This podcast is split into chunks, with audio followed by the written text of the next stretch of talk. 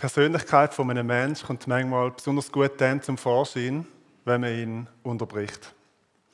Solange man frei darauf losreden so wie ich jetzt gerade, kann man sich alles schön zurechtlegen. Aber wenn man ihn dann mal unterbricht, was ja in der Schweiz sowieso extrem unhöflich ist, dann kommt manchmal viel schneller zum Vorschein, aus was für einem Holz das ein Mensch geschnitzt ist. Warum sage ich das? Wir widmen unserem Gebet heute aus einer sehr ungewohnten Perspektive. Gebet als Unterbrechung Gottes. Gott hat seine ewigen Pläne, die Welt und seine Geschichte, seine Heilsgeschichte nimmt ihren Lauf und jetzt kommen wir mit unseren Anliegen, mit unseren Ideen, mit unseren Wünschen, mit unseren Erwartungen und bringen sie ins Gespräch ein. Wir unterbrechen Gott. Vielleicht hast du das noch nie so überlegt, vielleicht wirst du es auch im Leben nie so formulieren, aber lass uns das Thema Gebet mal aus dieser Perspektive angehen. Gott ist unser Vater und wir sind seine Kinder. Und wer mit Kind zu tun hat, ob als Eltern oder als Lehrpersonen, Kids-Treffleiter, Krivo-Leiterin oder ähm, Gotti, Götti, Großeltern, der weiß, Kinder sind neben allem Wunderschönen, was sie sonst noch sind, professionelle Unterbrecher. Also wie viel Mal mein Kind oder wie viel tausend Mal mein Kind mich schon unterbrochen hat, um mir etwas zu zeigen, äh, ein Lego-Kunstwerk oder sonst ein Kunststück oder eine Warum-Frage zu stellen. Oder es gibt noch ganz viele andere Gründe, einen coolen Comic zu zeigen. Oder man ist äh, da beim Kaffee nachher am Reden unter Erwachsenen, man hat ernsthafte, tiefgründige Gespräche und das Kind kommt um die Ecke gerannt und hat eine Frage oder etwas ganz Wichtiges zum gerade jetzt sagen. Das kennen wir wahrscheinlich. Kinder sind professionelle Unterbrecher. Das merkt man auch ein bisschen beim gemeinsamen Anfang. Da ist der Ruhepuls von gewissen Eltern ein bisschen höher oder so das, äh, das Gefahrenpotenzial, dass ein Kind plötzlich eine gute Idee hat, einen Ball werfen, eine Frage stellen, irgendwie unterbrechen, etwas machen, wo entweder die Eltern aus dem Gleichgewicht bringt oder vielleicht sogar äh, die ganze Gemeinde etwas zum Schauen hat. Kinder machen das. Und ich weiß nicht, ob ihr es gemerkt habt, aber wenn, immer wenn Kinder runtergehen, dann wird es ganz still. dann wird es viel ruhiger als vorher. Wir sind auch Kind. Wir sind Kind von Gott. Wir reden mit ihm, wir bringen unsere Anliegen ein und wir stellen zwischendurch auch eine Warum-Frage. Lassen uns das Thema Gebet mal aus dieser Perspektive anschauen. Was passiert eigentlich, wenn wir beten und damit Gott unterbrechen? Jetzt, Gebet ist natürlich noch viel, viel mehr als Unterbrechung, das ist klar. Aber weil das Gebet für uns oft so etwas Alltägliches ist, etwas Selbstverständliches, ist es manchmal auch etwas Festgefahrenes. Etwas, was wir immer gleich machen. Und manchmal hilft es, um so ein bisschen erfrischend neue Perspektiven einzunehmen. Gebet als Unterbrechung Gottes. Ich lese drei Geschichten vor aus dem Markus-Evangelium. In allen drei Geschichten wird Jesus von Menschen unterbrochen. Und wir, wir sind quasi in der ersten Reihe dabei und schauen ganz genau, wie das Jesus reagiert. Im Wissen darum, dass man jemanden nochmal ganz neu kennenlernt, wenn man ihn unterbricht. Was macht Jesus, wenn er unterbrochen wird? Wie reagiert er auf den Unterbrecher oder auf die Unterbrecherin? Wir schauen uns an, welche Charaktereigenschaften von Jesus zum Tragen kommen in diesen quasi Bruchstellen, wenn er wirklich mal unterbrochen wird. Was für ein Jesus zeigt sich dort? Ich lese den ersten Text vor, der steht in Markus 2, ab Vers 1. Einige Tage später kehrte Jesus nach Kapernaum zurück. Es sprach sich schnell herum, dass er wieder zu Hause war. Da versammelten sich so viele Menschen bei ihm, dass kein Platz mehr war, nicht einmal vor dem Haus. Während er ihnen das Wort Gottes verkündete, wurde ein Gelähmter gebracht. Vier Männer trugen ihn. Sie wollten mit ihm zu Jesus, doch es herrschte ein solches Gedränge, dass sie nicht zu ihm durchkamen. Da deckten sie das Dach über der Stelle ab, wo Jesus sich befand, und machten eine Öffnung, durch die sie den Gelähmten auf seiner Matte hinunterließen. Als Jesus ihren Glauben sah, sagte er zu dem Gelähmten, Mein Sohn, deine Sünden sind dir vergeben. Einige Schriftgelehrte, die dort saßen, lehnten sich innerlich dagegen auf. Wie kann dieser Mensch es wagen, so etwas zu sagen, dachten sie. Das ist ja Gotteslästerung. Niemand kann Sünden vergeben außer Gott. Jesus hatte in seinem Geist sofort erkannt, was in ihnen vorging.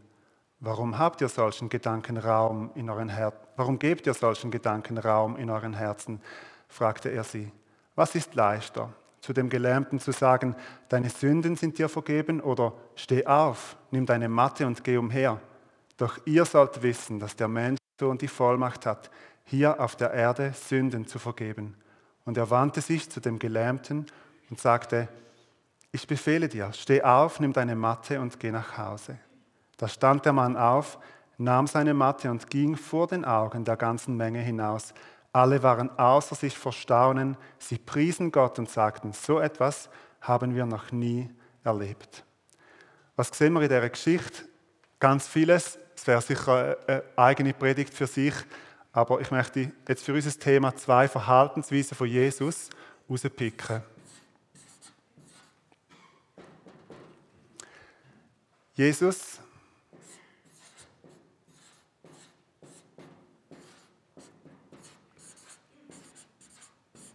Jesus lässt sich unterbrechen.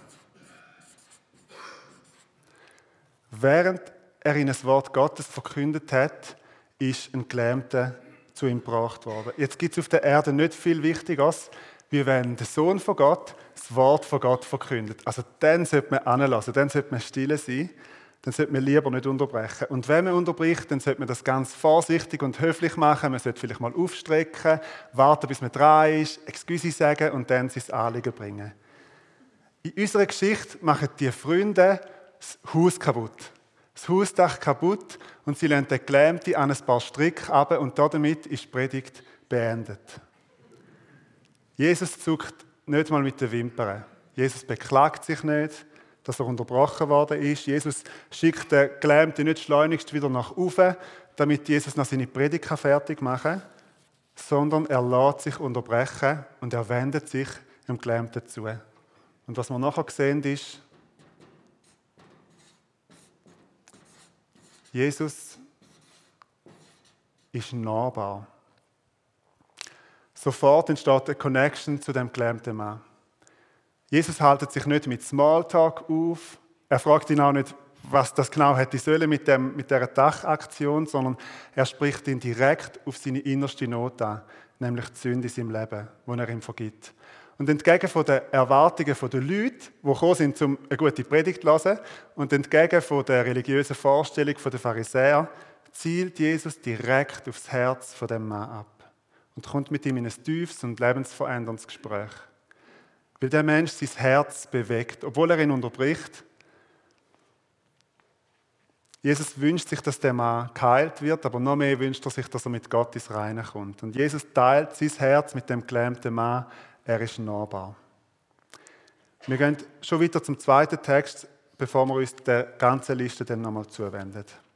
Markus 7, ein paar Kapitel später, ab Vers 24. Jesus brach von dort auf und ging in die Gegend von Tyrus. Weil er nicht wollte, dass jemand von seiner Anwesenheit erfuhr, zog er sich in ein Haus zurück. Aber es ließ sich nicht verbergen, dass er da war. Schon bald kam eine Frau, deren Tochter einen bösen Geist hatte. Sie hatte gehört, dass Jesus in der Gegend war. Die Frau war keine Jüdin, sondern eine Syro-Phönizierin. Sie warf sich Jesus zu Füßen und bat ihn, den Dämon aus ihrer Tochter auszutreiben. Aber Jesus wehrte ab. Lasst zuerst die Kinder satt werden. Es ist nicht recht, den Kindern das Brot wegzunehmen und es den Hunden vorzuwerfen. Herr, entgegnete sie, immerhin fressen die Hunde unter dem Tisch die Brotkrumen, die Brotkrumen, die die Kinder fallen lassen. Da hast du recht, sagte Jesus zu ihr. Du kannst gehen, der Dämon hat deine Tochter verlassen. Als die Frau nach Hause kam, lag das Mädchen auf dem Bett. Der Dämon hatte es verlassen. Aber über diese Geschichte könnte man ganz viel sagen. Aber ich möchte zwei Eigenschaften von Jesus notieren. Jesus ist dialogfähig. Und zugegeben, am Anfang ist seine, seine Reaktion ein bisschen harsch, ein bisschen zurückweisend, ein bisschen abwehrend. Das hat damit zu tun, dass Jesus zuerst zum Volk Israel gesandt worden ist. Und dass er während seinem Wirken auf der Erde, ist das sein Schwerpunkt gewesen, das Volk Israel. Aber obwohl Jesus harsch ist, lasst uns mal überlegen, wie das Jesus nicht reagiert. Jesus spuckt nicht auf den Boden, weil es eine ausländische Frau gewagt hat, ihn anzusprechen. Jesus dreht sich nicht wortlos um mit seinen Jüngern zusammen und läuft davon. Es wäre wahrscheinlich sozial akzeptabel gewesen zu dieser Zeit. All das macht Jesus nicht. Jesus fängt den Dialog an mit dieser Frau und er gibt ihr die Chance, um ihre Sicht von den Dingen zu sagen. Und sie redet hin und her mit dem Bild von den Hunden, wo ja nicht dürfen den Kind alles wegfressen, aber natürlich, wenn etwas abgeht, dann dürfen sie das haben. Sie stellen ja dem Kind nichts weg. Und dann passiert das absolut Erstaunliche.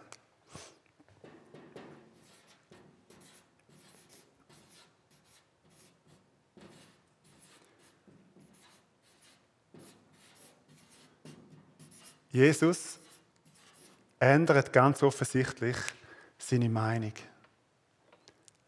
Da hast du recht, sagt Jesus zu ihr und heilt ihre Tochter. So sehr bewegt Menschen das Herz von Jesus, wenn sie ihn unterbrechen, dass er, so, dass er parat ist, sich auf sie einzulassen, anzulassen, ihre Situation zu verstehen, seine Meinung zu ändern und sich ihnen zuzuwenden. Und das ist nicht ein Einzelfall in der Bibel, wo Jesus, wo Gott seine Meinung ändert. Es gibt noch andere Beispiele, wo Menschen mit Gott ringen, wo sie mit Gott feilschen, wo sie mit Gott diskutieren und sein Herz bewegen. Ein Abraham, wo mit Gott feilscht. Wie viele Gerechte in Sodom müssen sein, damit die Stadt nicht zerstört wird? Und er bringt die Zahl immerhin von 50, aber auf 10. Oder der Jakob, wo in dieser geheimnisvollen Szene am Fluss Jabok mit Gott ringt und ihn festhebt und sagt, ich lade dich nicht los, bevor du mich segnest. Und Gott segnet ihn. Oder der Mose, der als Mittler auf dem Berg Sinai steht und mit Gott darum ringt, dass er sein Volk nicht verlässt. Und da in unserer Geschichte eine nicht-jüdische Frau, die den Sohn Gottes dazu bringt, dass er seine Meinung ändert und dass er ihre Tochter heilt. Wir halten diese Charaktereigenschaften mal fest und gehen weiter zu der dritten Geschichte. Markus 10. Markus 10 ab Vers 46. Sie kamen nach Jericho. Als Jesus mit seinen Jüngern und einer großen Menschenmenge von dort weiterzog, saß ein blinder Bettler am Straßenrand, Bartimäus, der Sohn des Timäus. Er hörte, dass es Jesus von Nazareth war, der vorbeikam. Da fing er an zu rufen, Jesus, Sohn Davids, hab Erbarmen mit mir. Von allen Seiten fuhr man ihn an, er solle still sein. Doch er schrie nur umso lauter. Sohn Davids, hab Erbarmen mit mir. Jesus blieb stehen und sagte, ruft ihn her. Sie riefen den Blinden und sagten zu ihm, hab nur Mut, steh auf, er ruft dich. Da warf der Mann seinen Mantel ab, sprang auf und kam zu Jesus. Was möchtest du von mir? fragte Jesus. Lieber Herr, antwortete der Blinde, ich möchte sehen können. Da sagte Jesus zu ihm, Geh nur, dein Glaube hat dich gerettet. Im selben Augenblick konnte der Mann sehen. Nun schloss er sich Jesus an und folgte ihm auf seinem Weg. Ich möchte da nochmal zwei Punkte mitnehmen. Erstens, Jesus sieht der Einzelne. Und ich habe mich gefragt, warum reagiert die Menschenmenge so abweisend? Warum wollen sie nicht, dass Jesus sich jetzt dem einzelnen Mann widmet? Ich habe eine Vermutung, weil in dem Moment ein Movement entstanden ist. Es heißt, eine große Menschenmenge ist unterwegs gewesen. Und wenn man eine Seite weiterblättert oder direkt zum nächsten Absatz kommt, dann kommt der Einzug in Jerusalem. Also jetzt erreicht die Jesusbewegung ihren Höhepunkt. Jetzt ist man unterwegs zum großen Ziel auf Jerusalem. Und wer weiß, was dort alles passieren kann. Direkt, wirklich direkt nach dieser Begegnung zieht Jesus in Jerusalem ein. Und mit ihm eine große Menschenmenge. Also mehrere hundert oder vielleicht tausend Leute, ich weiß nicht wie viel, aber viele Menschen sind da unterwegs. Jetzt kommt so richtig Bewegung in die Sache. Der Messias ist da, der Weckung ist da.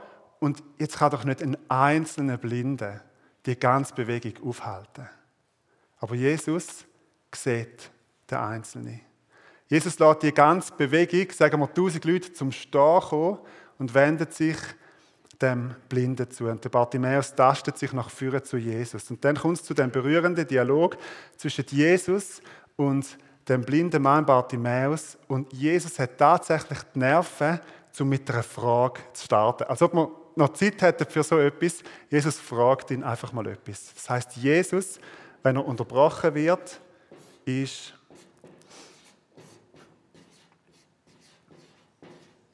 ist interessiert.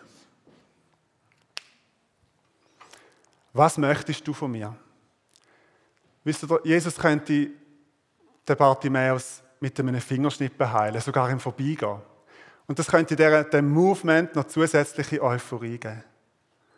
Aber Jesus interessiert sich nicht einfach für eine weitere Heilung, für eine weitere Zahl. Jesus interessiert sich nicht für, ein, für Bewunderung oder für ein weiteres Zeugnis, das noch irgendwo in seinen Ministry-Bericht aufnehmen kann. Jesus interessiert sich nicht für ein Movement. Jesus interessiert sich für den Bartimäus. Und er interessiert sich ganz ehrlich für die Antwort von dem Mann. Er interessiert sich für sein Wohlergehen. Das sind die drei Geschichten und die sechs Charaktereigenschaften, die ich herausgestellt habe. Es wäre nicht so schwierig, um noch mehr Beispiele anzuführen, wo Jesus sich hat unterbrechen lassen. Zum Beispiel, wo die Eltern kommen mit ihren Kindern und die Jünger wie Bodyguards vorne anstehen und also nein, das geht jetzt gar nicht. Jesus hat keine Zeit für so etwas. Und Jesus sagt, lasst Kinder zu mir kommen und sie segnet, weil ihnen gehört das Himmelreich. Oder die Situation, wo die Frau, die blutflüssig ist, die krank ist, ähm, wo also ein, Movement entstanden ist, sie gehen zu dem, zu dem Töchterli, zu dem Kind, von der Toten auferwecken und dann kommt die Frau und packt ihn beim Zipfel von seinem Gewand und Jesus bleibt stehen. Alle um ihn bleiben stehen. Was soll das? Und Jesus wendet sich der Frau zu und lässt sich von ihr unterbrechen. Nicht so einfach wäre es, Geschichten zu finden in den Evangelien, wo Jesus genervt oder komplett ablehnend reagiert hat. Geschichten, wo Jesus in seinem Stolz verletzt worden ist, weil es irgendjemand gewagt hat, immerhin den Sohn Gottes zu unterbrechen. Nicht so einfach ist es, Geschichten in den Evangelien zu finden, wo Jesus am Einzelnen vorbeigegangen ist, ohne ihn zu beachten, weil er nicht unterbrochen werden Die Persönlichkeit von einem Menschen kommt manchmal besonders gut zum Vorschein, wenn man ihn unterbricht. Die sechs Charaktereigenschaften von Jesus sind an diesen Bruchstellen sichtbar worden.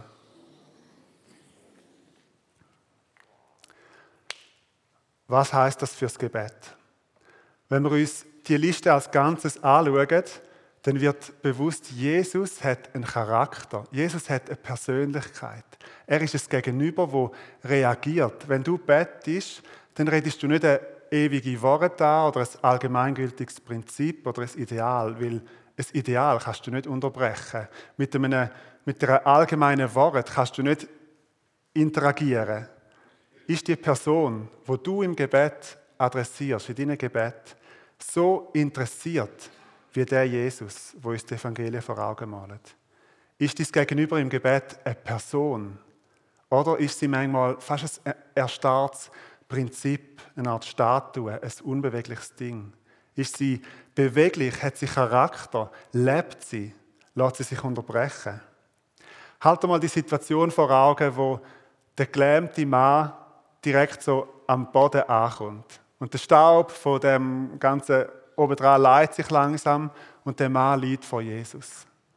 Oder der Moment, wo die syrophönizische Frau sich vor Jesus niedergeworfen hat und seine Jünger sind natürlich völlig schockiert und Jesus schaut sie fragend an, damit sie sich erklären kann. Oder der Augenblick, wo der blinde Bartimäus sich bis zu Jesus vorgetastet hat und die Menschenmenge dann ganz still wird, zum Hören, was die zwei jetzt miteinander reden.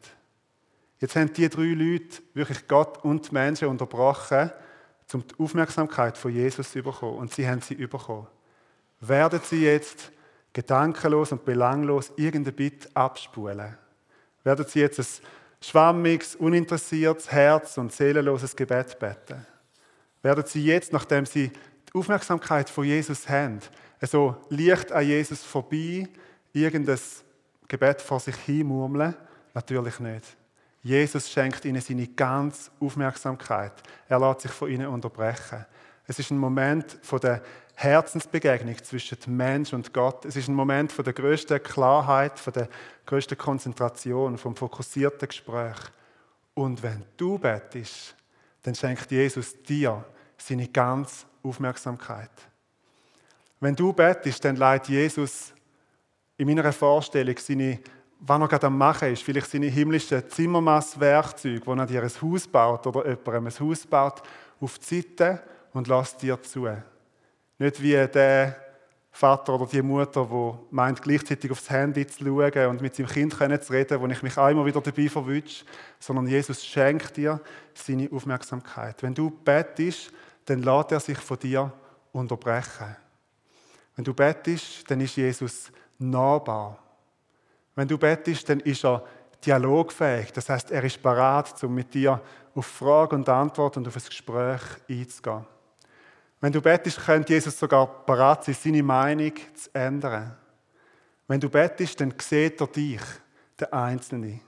Wenn du bettest, dann ist er interessiert, stellt er Fragen, tritt er in Beziehung. Gott möge uns bewahren vor belanglosem und uninteressiert abgespultem Gebet, wo eigentlich kein Gebet ist, sondern ein Geplapper, als ein Ausdruck davon, dass man Gott nicht kennt. Und Gott möge uns ein neues Bewusstsein dafür schenken, dass wir beim Betten seine ganze Aufmerksamkeit haben und er darum unsere ganze Aufmerksamkeit darf haben. Und ja, es stimmt. Im Gegensatz zu diesen drei Leuten sehen wir Gott nicht, wenn wir mit ihm reden. Es stimmt, es braucht Glauben, um so vor Gott zu kommen und zu erwarten, dass er zulässt. Aber Glauben hat es auch gebraucht für die drei Menschen. Und das ist auch das, was Jesus an ihnen gelobt hat, ihren Glauben. So in eine Situation hineinzuplatzen, in der Erwartung, dass Jesus zulässt, dass Jesus Aufmerksamkeit schenkt, das braucht Glauben. Und Glauben braucht es heute noch. An Jesus und an seinem Charakter hat sich nichts geändert. Jesus ist mit seiner Auferstehung und Himmelfahrt nicht distanzierter geworden oder unflexibler oder menschenferner oder menschenunfreundlicher. Im Glauben können wir vor Gott kommen und dürfen voller Ehrfurcht und Zuversicht mit ihm reden. Und die drei Personen in den Evangelien, so unterschiedlich sie sind, sind uns in dem ein grosses Vorbild. Gott mag unserem Unglauben helfen und mag uns mehr und mehr zu der Gemeinde machen, wo wirklich vor Gott steht, wenn sie betet. Die Linie zwischen Gebet auf der einen Seite und ich sage mal Geplapper auf der anderen Seite verläuft nicht entlang der Linie zwischen frei formuliertem und liturgischem vorformuliertem Gebet. Du kannst ein sogenanntes freies Gebet mit eigenen Wort komplett gedankenlos abspulen, ohne einen Gedanken an Gott zu verwenden. Und du kannst es vorformuliertes, liturgisches Gebet wirklich zu Gott beten. Die Linie verläuft auch nicht entlang gesprochenem oder stillem Gebet. Du könntest wahnsinnig viel Wort machen, ohne ein Wort wirklich zu Gott zu reden. Oder du könntest überhaupt kein Wort machen und einfach vor Gott still sein, aber eben vor Gott. Es ist nicht der Gebetsstil, wo unser Gebet zum Gebet macht, sondern es ist die Frage, ist es wirklich vor Gott, ist es wirklich Begegnung mit Gott? Rechnen wir damit, dass er uns seine Aufmerksamkeit schenkt und dass er uns zugewandt ist. Und wenn dieses Gebetsleben in einen Trott verfallen ist, was durchaus noch passieren kann, wenn man schon länger im Glauben ist, dann versuch doch gerade in dieser Woche mal aus dem auszubrechen. Bet mal bewusst an einem anderen Ort, wie sonst, oder mit einem ganz anderen Vokabular, vielleicht mal mit einem Psalm aus der Bibel, einfach mit einer anderen Sprache oder in einer anderen Körperhaltung. Oder bet mal ohne Wort, wenn du immer mit Wort betet hast. Und stell dir dann beim Betten Jesus als Gegenüber vor. Jesus mit diesen Charaktereigenschaften, wo ein echter Charakter ist, eine Persönlichkeit, die vor dir steht. Vielleicht würden wir unser Gebet weniger abspulen, wenn uns mehr bewusst ist, dass unser Gegenüber eine Person ist. Und das klingt jetzt vielleicht ein bisschen banal, aber ich verwünsche mich selber immer wieder dabei, dass ich bete und singe, aber eigentlich nicht zu Gott singen und beten, sondern einfach eben nur beten und singen. Bet mal so, als ob es Gott wirklich gibt. Und er hat immer Reden konzentriert und aufmerksam zulässt. Sing mal so, als ob es Gott wirklich gibt und er dem Singen zulässt. Das ist vielleicht das ganze Geheimnis vom Gebet. Lass uns beten.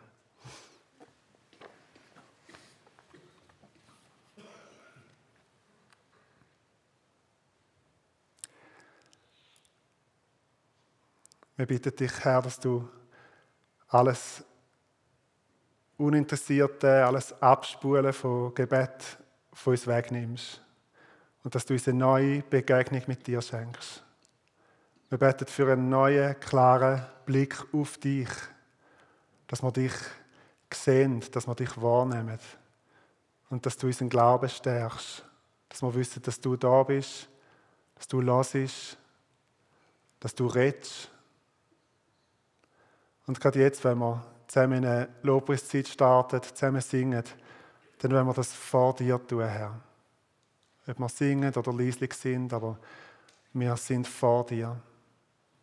Schenke uns ein neues Bewusstsein von dem, wo heute gestärkt wird und im Alltag weitergeht. Amen.